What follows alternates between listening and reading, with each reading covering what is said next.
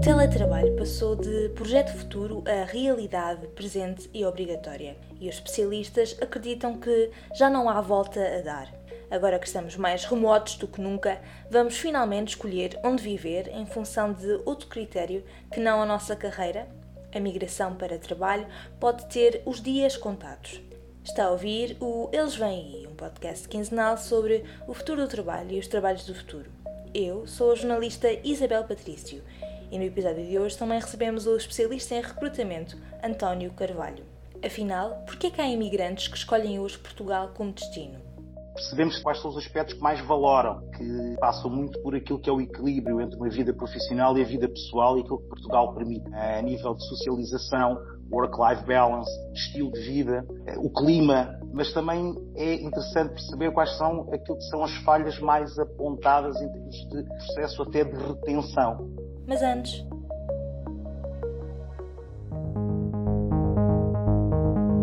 Olá e sejam bem-vindos ao Eles Vêm Aí. No episódio de hoje vamos explorar as migrações para trabalho.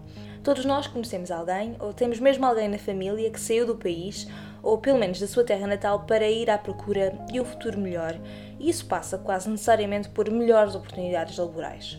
Eu mesma nasci e cresci nos Açores, mas tenho vivido os últimos sete anos e meio em Lisboa. A minha saída primeiro serviu para estudar, depois para trabalhar. Portanto, este episódio está muito perto do meu coração. Mas o agora é muito diferente de tudo o que já vivemos até aqui. Hoje estamos mais remotos do que nunca. No último ano, por exemplo, os trabalhadores com funções compatíveis com o teletrabalho passaram cerca de seis meses a exercer o seu trabalho a partir de casa, obrigatoriamente, de qualquer casa e, na prática, de qualquer lugar. O futuro, já dizem os especialistas, será cada vez mais remoto e tudo isto me deixa curiosa sobre o papel das migrações neste grande cenário. Afinal, tenho a certeza que as pessoas que conhecemos que saíram para ir trabalhar provavelmente teriam ficado na sua terra natal, houvesse aí acesso às mesmas oportunidades. Vamos finalmente escolher onde viver em função de outra coisa que não o trabalho? Conosco estará mais à frente neste episódio o especialista em recrutamento António Carvalho, da Kelly Services. Falamos sobre o que hoje atrai imigrantes para Portugal, que entraves encontram à entrada no mercado laboral português e como vai tudo isto mudar com o futuro cada vez mais focado no teletrabalho. Espera-nos, tudo somado, um dos episódios mais desafiantes que já tive o prazer de construir. Interessados? Sem mais demoras, vamos lá entrar no episódio. Ajeitem os auriculares e hoje vamos falar sobre o futuro das migrações para trabalho. A procura por bons trabalhos é hoje e desde há muito tempo um dos motivos centrais para as migrações. De acordo com a Organização Internacional do Trabalho, perante a perspectiva de ter uma baixa qualidade de vida, uma fatia significativa da população de todo o mundo tende a procurar no estrangeiro melhores oportunidades e está disponível mesmo para se mudar de país de modo permanente. Essa tendência é especialmente presente entre os jovens, isto é, entre quem tem entre 15 e 24 anos. Mas a recente migração do trabalho presencial para o trabalho remoto pode mudar essas dinâmicas. A relação entre talento e empregador mudou, escrevia no final de 2020 Clay Kellogg, um dos membros do Forbes Council dedicado à tecnologia. O Forbes Council é uma comunidade exclusiva de empreendedores e executivos. Nesse artigo, Kellogg sublinhava que esta mudança para o teletrabalho pode vir a ser boa para as empresas, permitindo o acesso a talentos que até agora estavam indisponíveis por uma única questão, por um único fator, a sua localização. Também em novembro de 2020, a Harvard Business Review publicou um artigo na mesma veia chamado O Nosso Futuro de Trabalhar de Qualquer Lado. A questão levantada nesse artigo era Precisamos mesmo de estar todos juntos num escritório para a equipa de trabalho funcionar? A resposta tornou-se clara com os confinamentos forçados pela pandemia. Não, não precisamos de estar todos no mesmo sítio.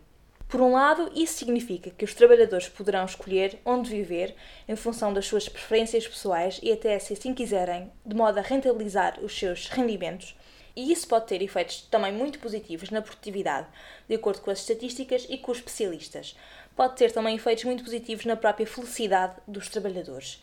Por outro lado, as empresas poderão poupar, por exemplo, em infraestruturas, como escritórios, e terão acesso, tal como sublinhou Clay Kellogg naquele artigo do final de 2020, a uma variedade muito maior de talento. Esta ideia base de trabalhar de qualquer lado já estava, por exemplo, numa tendência dos últimos anos chamada nomadismo digital, que avanço já será tema de um dos episódios futuros deste podcast. Mas o que estamos agora a falar é de uma migração para o trabalho remoto numa escala muito, muito maior.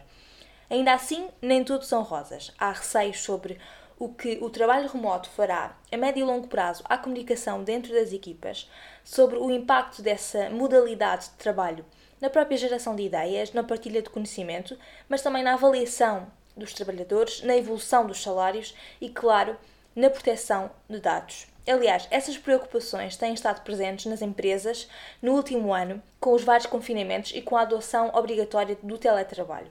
É uma curva de aprendizagem e de exploração. Não há respostas por enquanto pacíficas ou muito consolidadas sobre este assunto. Há seguindo propostas e um debate aceso de extremo interesse. Apesar dos receios, há várias empresas que já anunciaram que o teletrabalho será para sempre uma realidade. É o caso do Twitter. E em Portugal, da Liberty, a empresa de seguros. O CEO da Liberty Europa explicou essa opção do seguinte modo: Esta é uma decisão em linha com a nossa identidade e valores e que tem em conta as necessidades de conciliação da vida pessoal e profissional dos nossos colaboradores. Além disso, é mais um passo no modelo de negócio na cloud no qual estamos a trabalhar e que estará totalmente operacional em 2024. Fim de citação. Os trabalhadores poderão passar até dois dias por semana no escritório, mas a regra geral na Liberty será o trabalho remoto a partir de qualquer lugar. E vocês, se pudessem escolher, preferiam trabalhar 100% remoto de algum outro sítio? E que sítio seria esse? Escolheriam viver na vossa casa atual ou mudariam de casa? Nos Estados Unidos, por exemplo, milhões de habitantes já estão a planear deixar as grandes cidades com a adoção mais generalizada do teletrabalho. E isso já tem efeitos no mercado imobiliário. E em Portugal, o que é que antevém? Fica à espera das vossas previsões.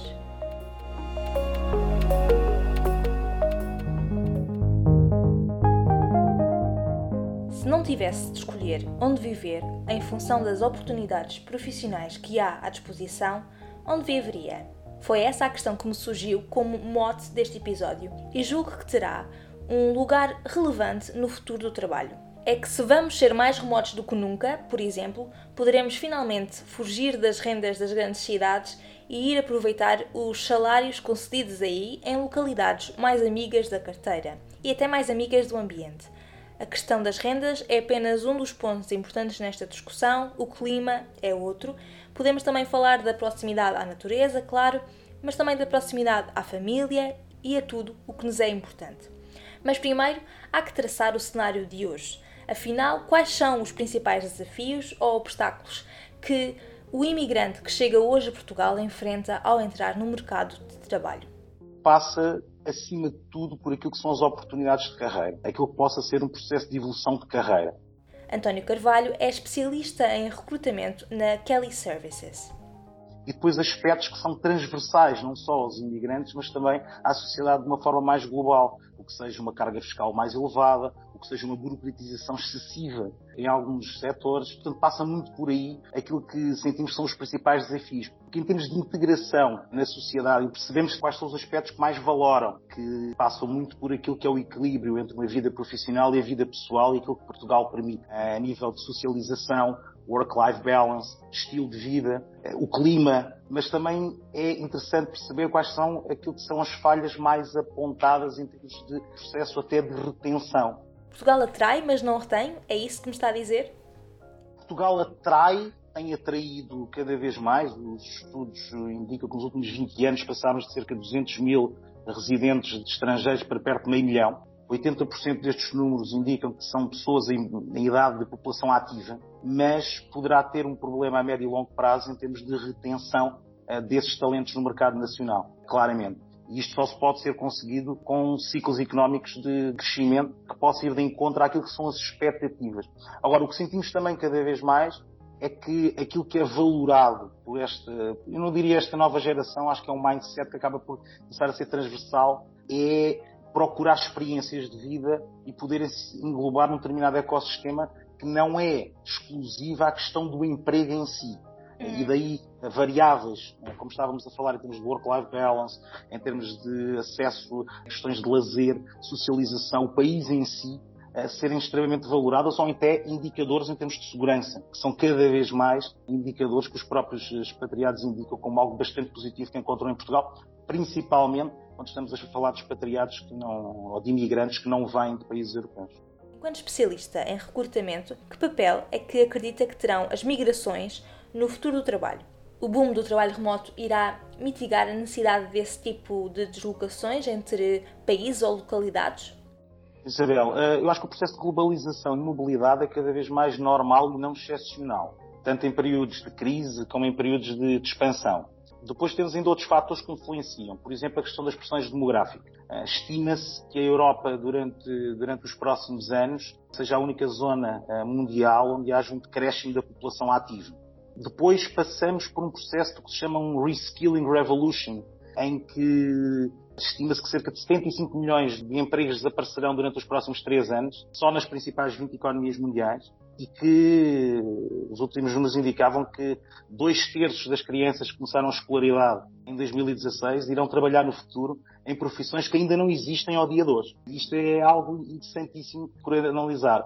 Ou seja, eu acho que conjugando tudo isto com a facilidade de mobilidade e as questões de mindset, leva a que haja uma potenciação dessa própria mobilidade.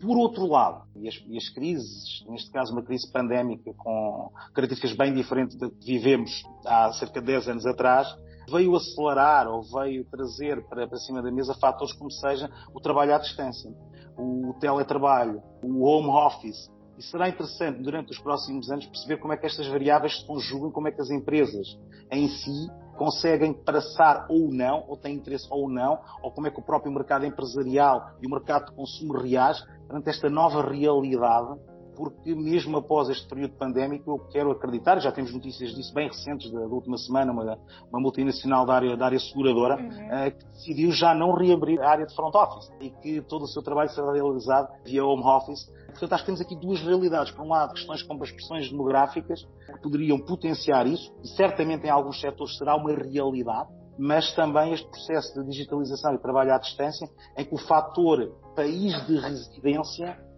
perde importância aos dias de hoje, ou perderá cada vez mais tendencialmente importância aos dias de hoje. Portugal, como disse, é conhecido por ter condições muito agradáveis, por exemplo, em termos de clima.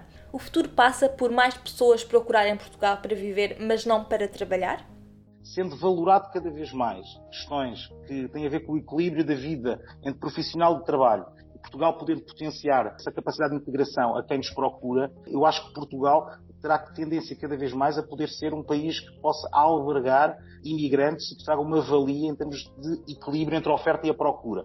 Agora, não são só questões que tenham a ver com a capacidade de socialização, com a capacidade de integração. Naturalmente que o ciclo económico terá que ser um ciclo económico de crescimento. Porque se esse ciclo económico de crescimento não existir, por muito que haja um, um, índice de satisfação global positivo relativamente àquilo que é a integração, não só no mercado nacional, mas também no, na, na sociedade portuguesa, é impossível atrair se não tivermos crescimento.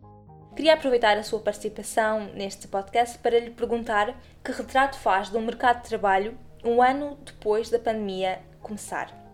Esta questão da mobilidade, ao trabalharmos em termos de home office ou à distância, acho que veio trazer uma nova realidade até no reinventar de muitos negócios no tecido empresarial que perceberão a partir desta mudança que é possível, em muitas situações, a continuar a fazer o crescimento dos seus negócios, dos seus produtos, em contextos completamente diferentes daquilo que vivemos ao, ao, dia de hoje. Naturalmente, todos temos muito ainda presentes aquilo que é a questão do contacto pessoal. Todos sentimos falta do contacto pessoal, até pelo que é o nosso ADN enquanto, enquanto país, enquanto sociedade, e que, e que, se valora bastante este contacto pessoal.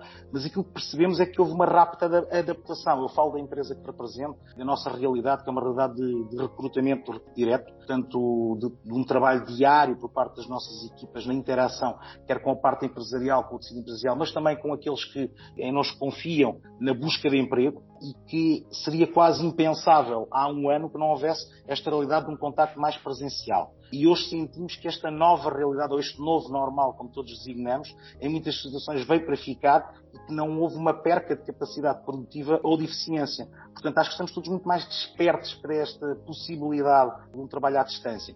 Agora, a realidade do mercado é ainda de alguma instabilidade enquanto não tivermos um processo claro de saída deste contexto pandémico e uma certeza, continuará a existir instabilidade. E isto nota-se mesmo no tecido empresarial, em termos da capacidade de investimento, eh, não só investimento em termos de produtos e serviços, mas na capacidade de atração de talento ou da necessidade de talento para fazer face a esse investimento. Como eu falava há pouco, mais do que o próprio processo em termos de movimentos migratórios, do que sejam em desemprego, muitas vezes, ou em termos, em termos económicos, existe neste momento, em muitas situações, um mismatch entre aquilo que é as skills que o mercado necessita e as skills que o mercado tem para oferecer. E este é todo um processo que teremos que lidar e de uma forma acelerada durante os próximos anos.